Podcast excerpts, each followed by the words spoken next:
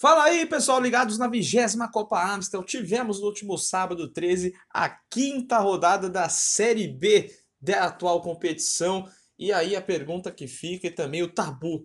O União derrama. Quem vai derrubar, quem vai ser capaz de vencer esse time que conquistou a quinta vitória em cinco jogos? E dessa vez, uma goleada, um passeio.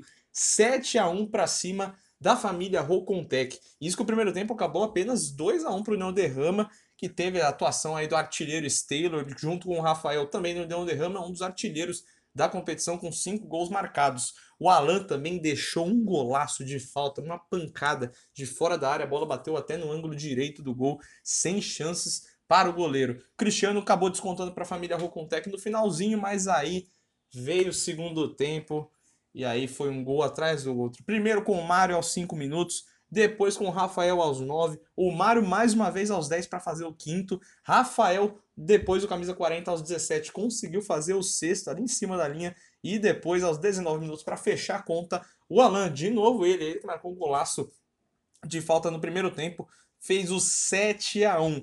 Mas aí está perguntando, poxa, 7 a 1, três jogadores marcaram dois gols, teve o golaço de falta do Alan, mas o melhor do jogo foi o Anderson Totti, o goleiro do União Derrama, que fechou o gol. Passou um? Passou. Mas se não fosse ele, com certeza o jogo seria muito mais difícil para o União Derrama. Então tá aí o MVP, o craque Amistel da partida. Com o resultado, o União Derrama mais líder do que nunca, com 15 pontos na primeira colocação e muito perto de antecipar sua classificação aí já para a semifinal, já que os dois melhores avançam diretamente entre os quatro melhores. Já a família Rucontec fica na quarta colocação com sete pontos conquistados.